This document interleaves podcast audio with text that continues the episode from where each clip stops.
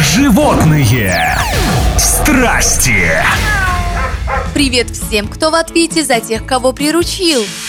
Кот, в которого, кажется, вселились бесы, удивил пользователей сети. Жуткое видео дьявольского крика кота собрало почти 90 тысяч просмотров. Поначалу животное спокойно лежит на кровати, но в какой-то момент нечто привлекает его внимание и вызывает крайне нетипичную реакцию. Кот, оскалившись, начинает непрерывно двигать ртом и щелкать зубами, издавая при этом странные звуки, чем-то напоминающие кудахтанье курицы. Не всегда эти существа умиляют и забавляют, но, как выяснилось, иногда и пугают.